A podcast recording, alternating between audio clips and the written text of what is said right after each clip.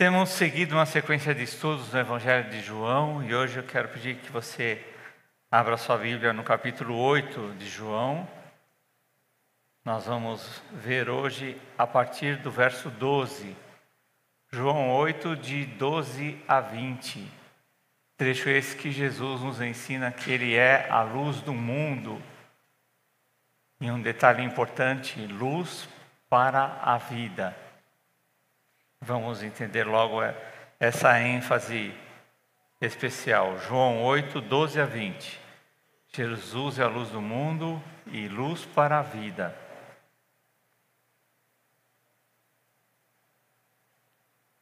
O texto diz assim: Falando novamente ao povo, Jesus disse: Eu sou a luz do mundo, quem me segue nunca andará em trevas, mas terá a luz da vida. Os fariseus disseram: Você está testemunhando a respeito de si próprio. O seu testemunho não é válido. Respondeu Jesus: Ainda que eu mesmo testemunhe em meu favor, e meu testemunho, o meu testemunho é válido, pois sei de onde vim e para onde vou. Mas vocês não sabem de onde eu vim nem para onde vou. Vocês julgam por padrões humanos, eu não julgo ninguém.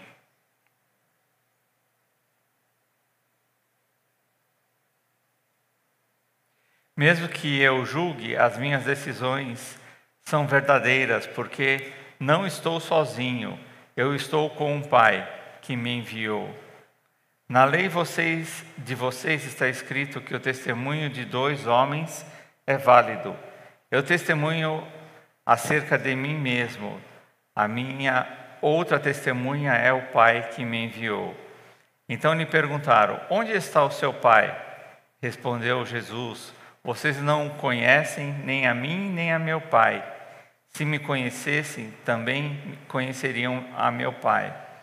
Ele proferiu essas palavras enquanto ensinava no templo, perto do lugar onde se colocavam as ofertas. No entanto, ninguém o prendeu, porque a sua hora ainda não havia chegado. Então, quem conhece a função da luz precisa utilizá-la. E precisa utilizá-la para a vida. Jesus está dizendo aqui que, é, ainda como nos tempos de hoje isso não mudou, tem tornado mais constante ainda essa utilização só quando conveniente. Então, por exemplo, eu acendo a luz quando eu quero achar alguma coisa perdida, quando eu quero evitar um tropeço, até mesmo dentro de casa que eu já conheço bem os espaços por andar ali constantemente. Mas Jesus não deve ser acessado como luz só em alguns momentos. Jesus quer ser a luz para a vida, a todo instante direcionando a cada um de nós para o Pai. Então não podemos escolher os momentos para seguir Jesus. Nós devemos decidir seguir Jesus na nossa vida. E seguindo Jesus na nossa vida aqui neste mundo, o resultado disso é que também os viveremos com Ele na eternidade.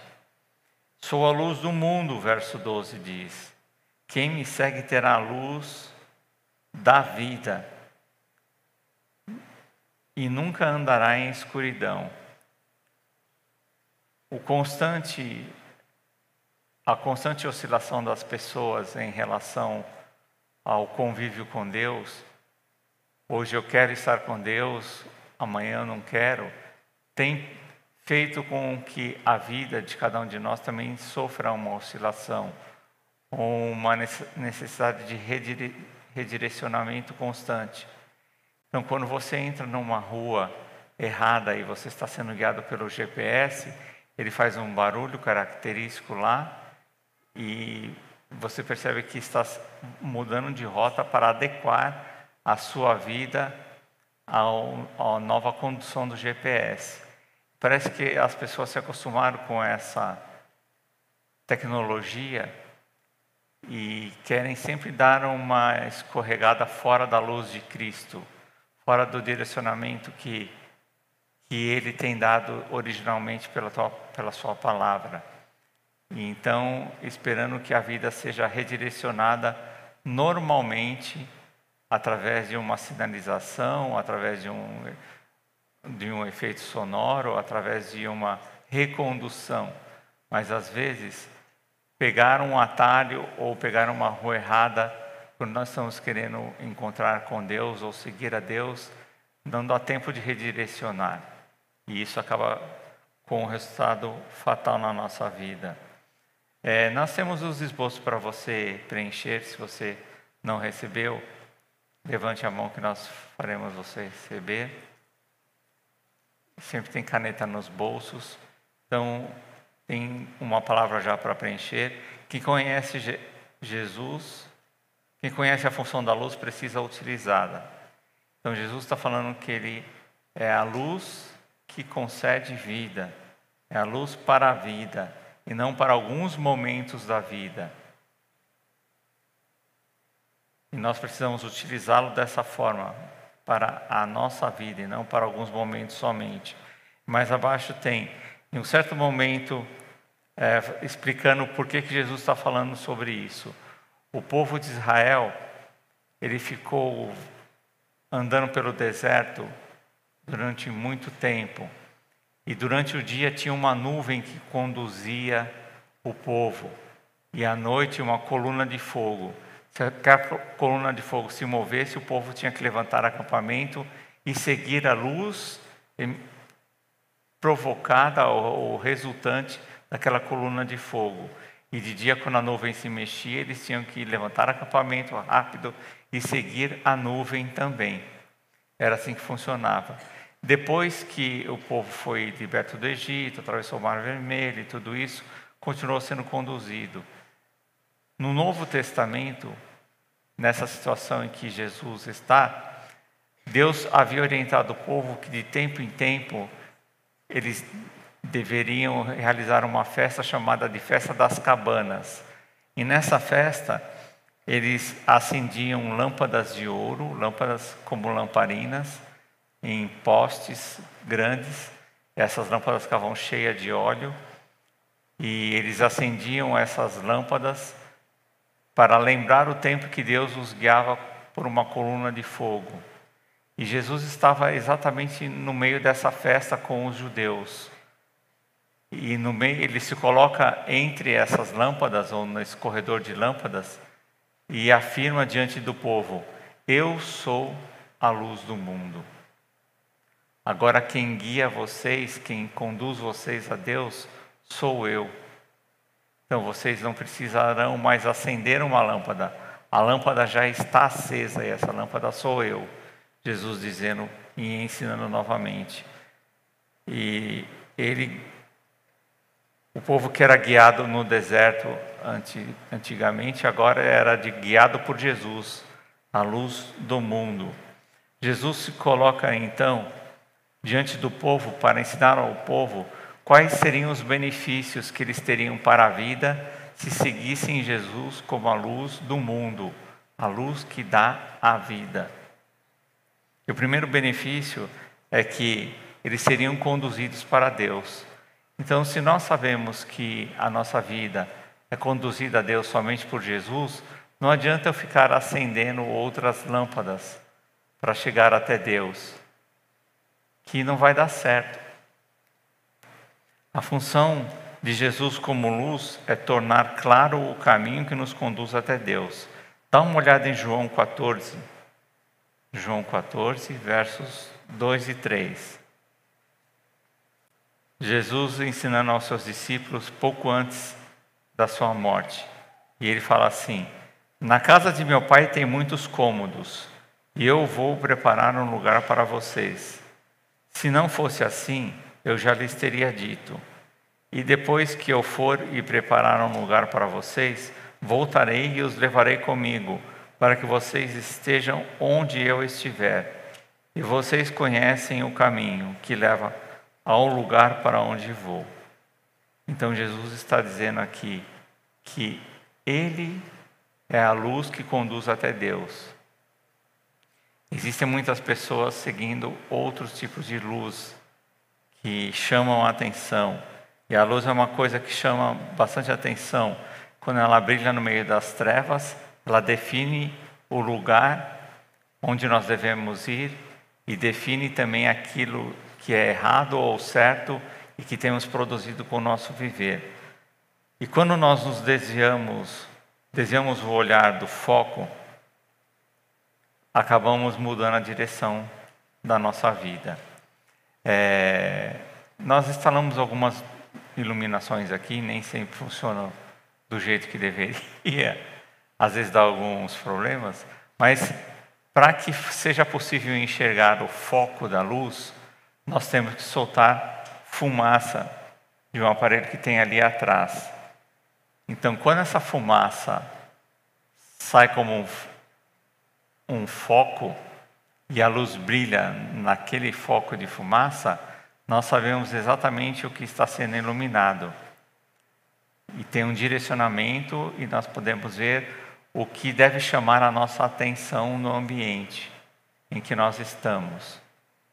E com Jesus, quando Ele ilumina a nossa vida, quando Ele ilumina o caminho exato para onde nós devemos ir ou chegar, se nós desviarmos o nosso olhar do foco que Jesus está direcionando, nós vamos mudar também o nosso caminho. E isso pode causar muitos acidentes na nossa vida. Então, o nosso olhar deve permanecer no foco de luz que é Jesus. Muitas pessoas estão dando preferência para os ensinos, para ensinos que agradam o seu coração. E existem diversas formas de chamar a atenção do coração. E tem pessoas que são especialistas nisso. E cada vez se cria uma nova ideologia, uma nova tomada de atenção da nossa parte para nos atrair. E uma das coisas que tem atraído muito muitos corações depois da teologia da prosperidade é mais ou menos o mesmo conceito, só que disfarçado em ideologia coach. Então, de pessoas que são como treinadores de um auditório, ao invés de serem edificadores ou ministradores da palavra de Deus, trocando a verdade de Deus por palavras de efeito, mas de impacto que chamam a atenção e que despertam um movimento diferenciado, até mesmo pela, pelos desejos do coração naturais do ser humano. As pessoas estão dando preferência ao que agrada ao seu coração e não ao que Deus nos revelou através da Sua palavra. O que Deus diz através da Sua palavra nem sempre nos agrada, às vezes nos corrige, e como a própria Bíblia diz, é como uma espada que tem corte dos dois lados, ela penetra exatamente é, no local do, da nossa vida que precisa ser modificada. E nem todo mundo gosta de que gosta de modificações, principalmente quando essas modificações envolvem sua própria vida. E isso acaba sendo mais um incômodo do que um incentivo. Então as pessoas preferem palavras que sejam apenas motivadoras, mas que não exigem muitas mudanças. Apenas endossem aquilo que já estão pensando. Jeremias 17, 9 diz assim: O coração é mais enganoso que qualquer outra coisa. Sua doença é incurável. Quem é capaz de compreendê-lo?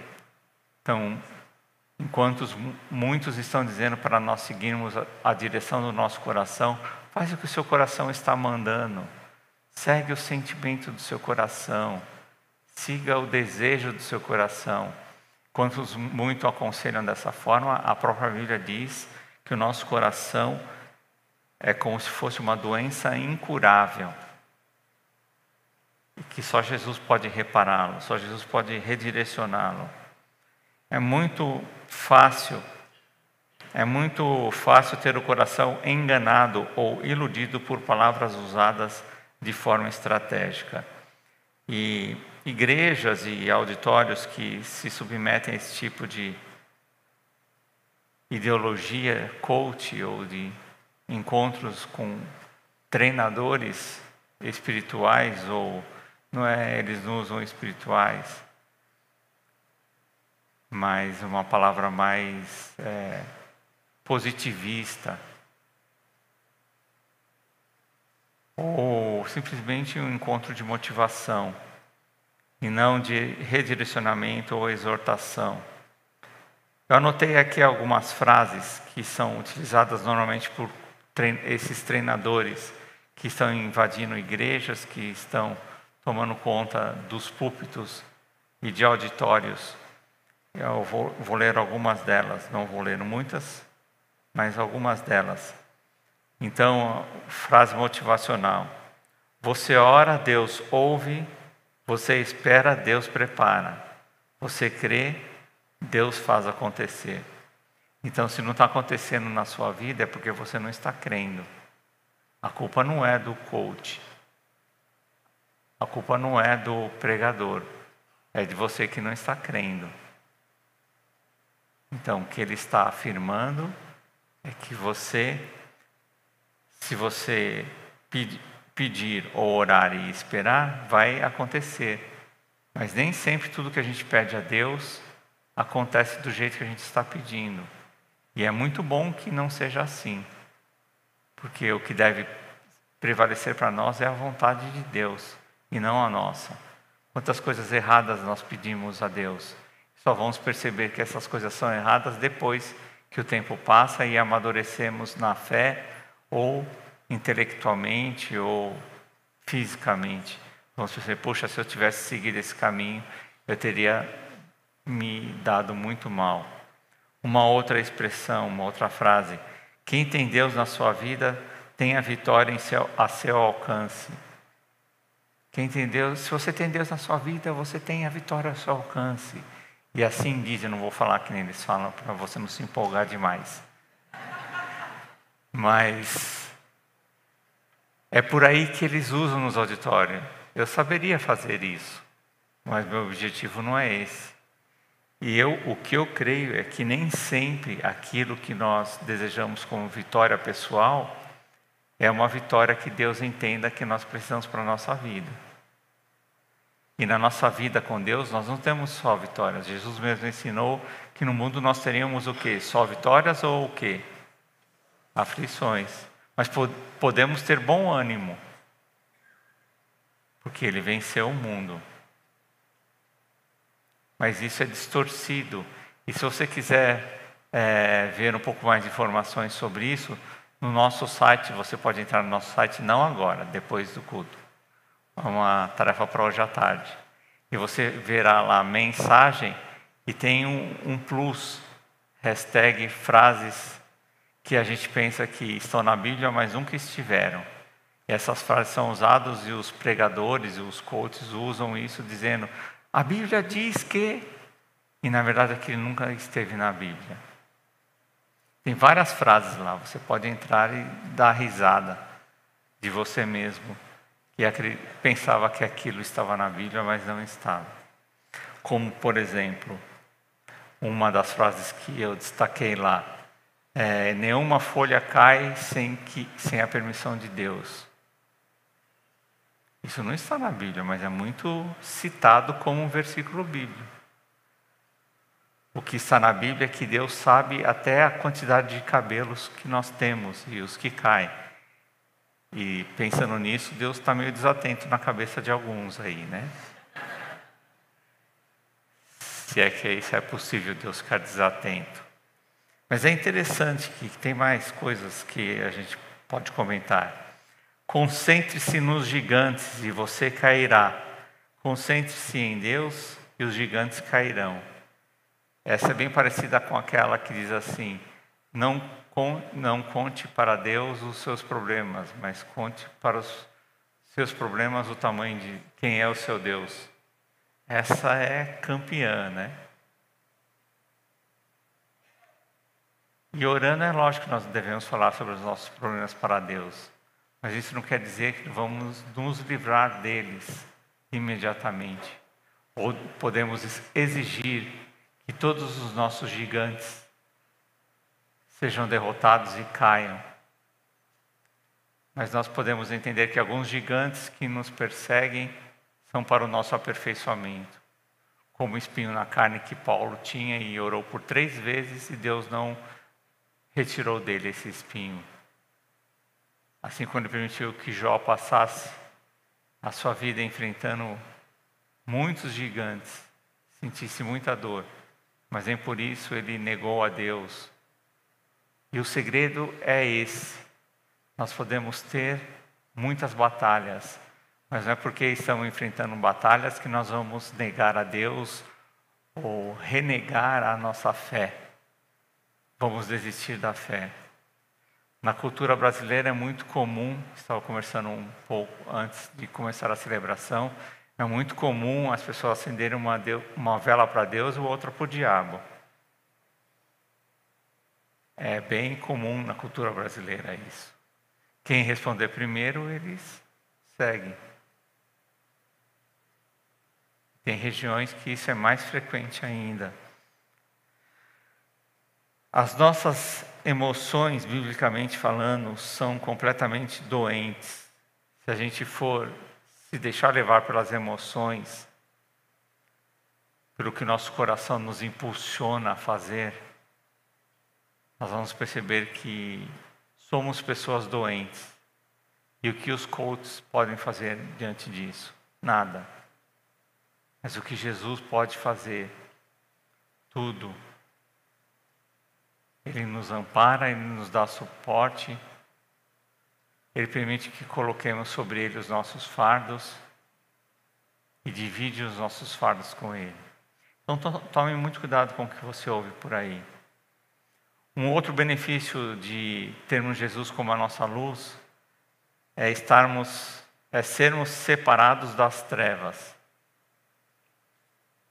E isso é essencial para a vida que Jesus quer nos dar.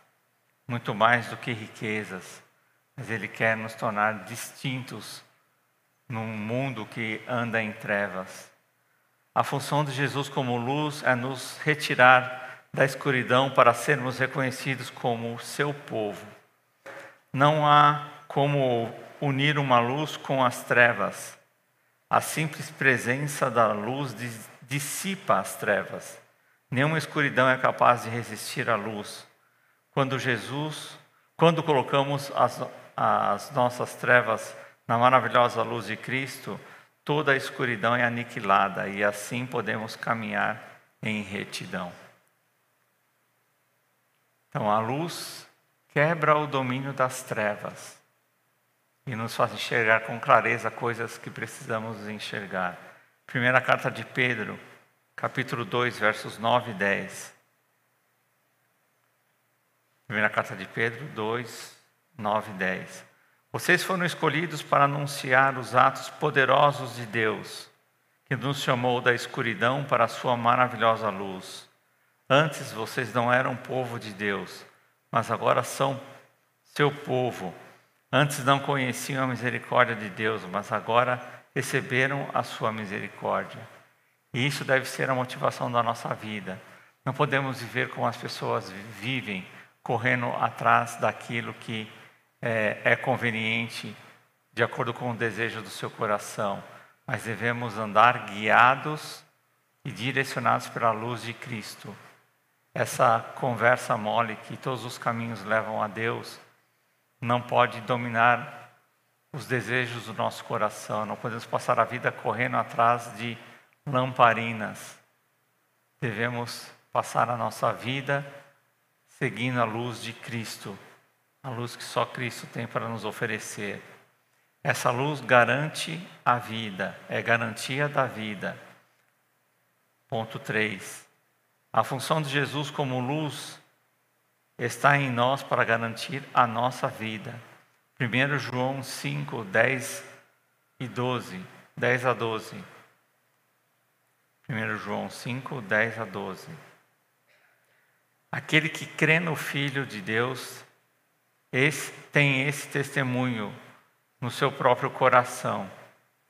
Mas quem não acredita em Deus faz Deus parecer mentiroso, porque não acredita no testemunho que Deus deu a, respeito de seu filho. Portanto, esse é o testemunho. Nos deu a vida eterna e essa vida é nossa por meio de seu Filho. Quem não tem o Filho de Deus não tem a vida. Se não tivermos Jesus no nosso coração, não teremos vida. Passaremos envolvidos pelas trevas, perdidos na escuridão. E não encontraremos o de melhor que Jesus tem para nos oferecer. Ninguém decide acender uma luz sem que esteja disposto a usufruir da sua função.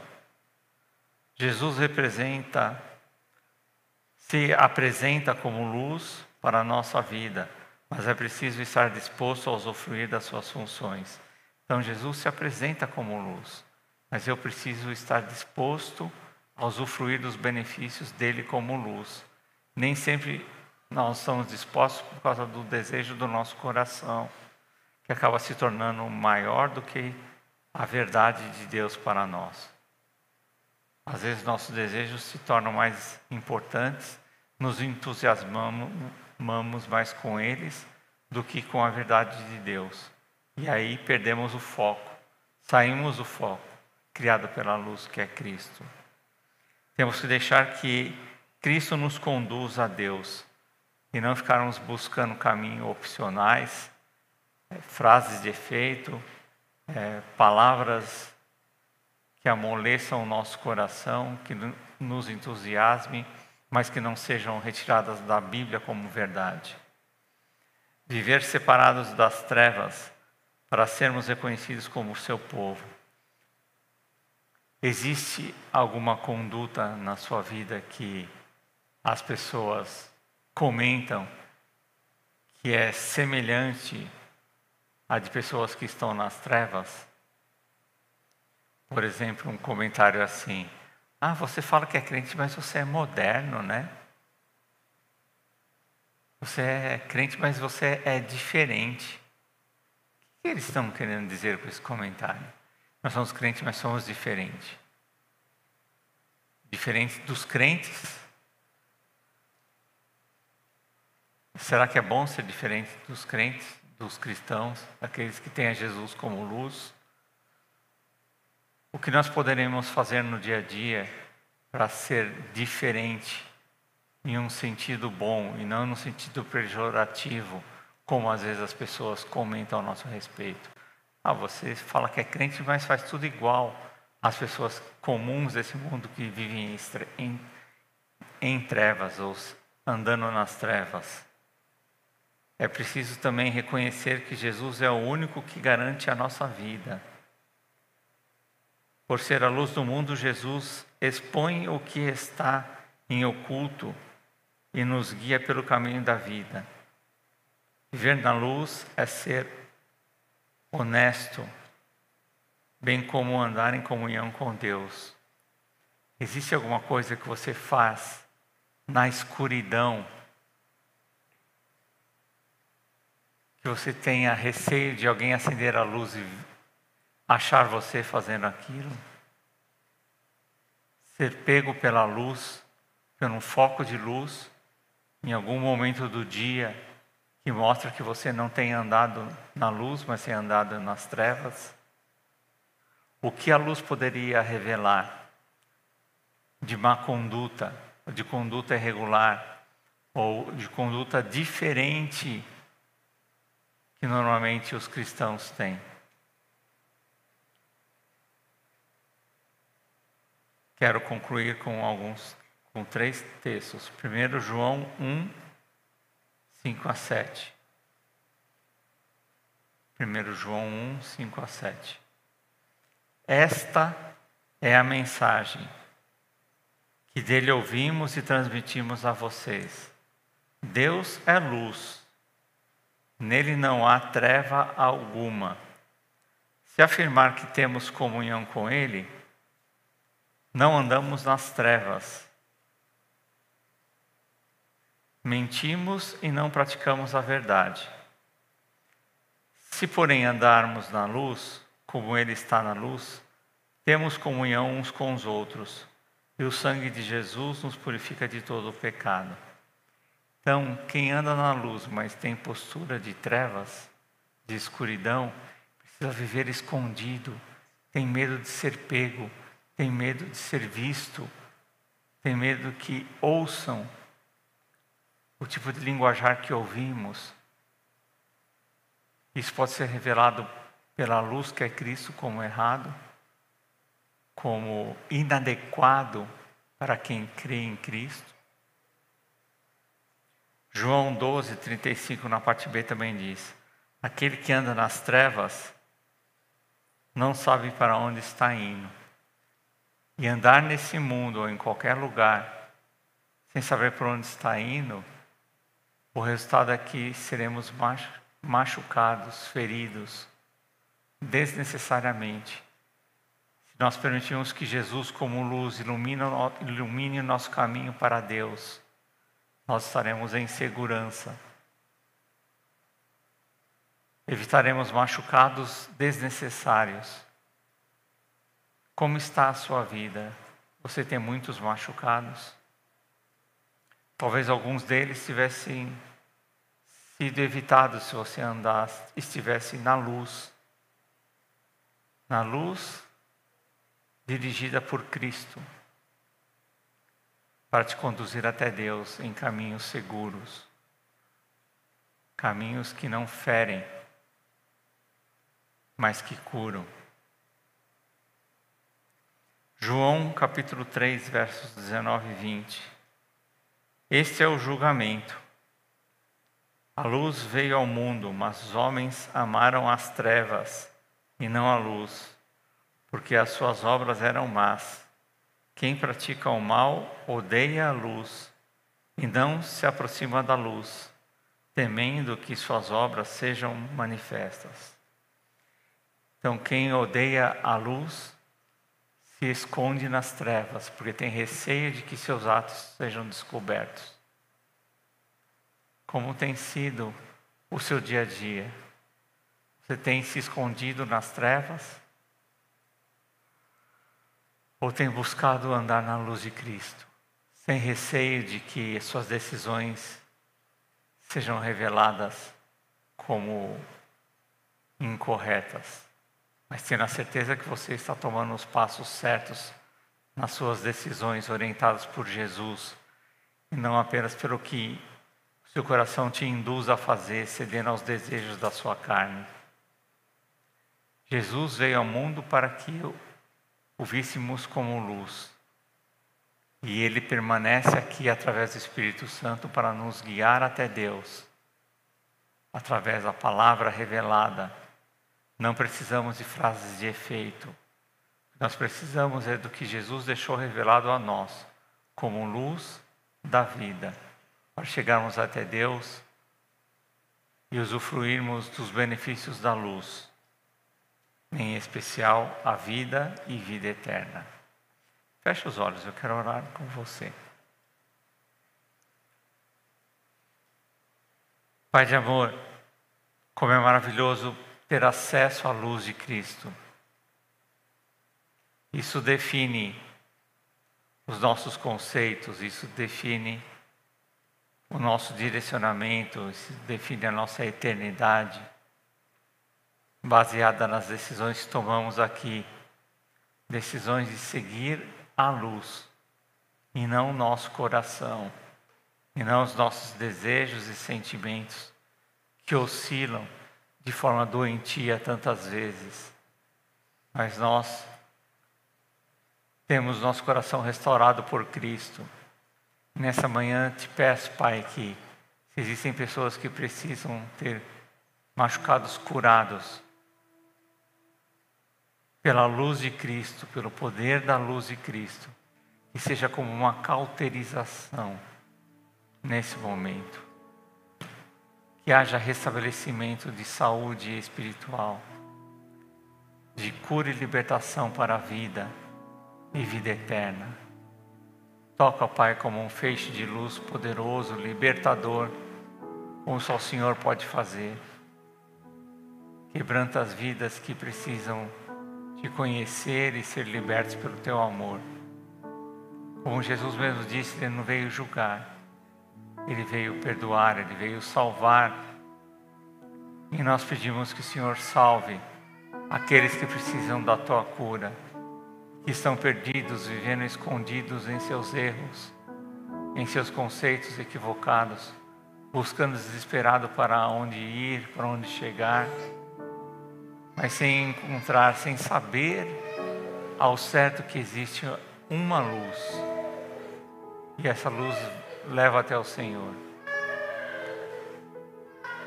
Que teu Santo Espírito faça a obra que só o Senhor pode fazer, atraindo para a luz de Cristo aqueles que ainda estão perdidos. Nós oramos em nome de Jesus, Senhor.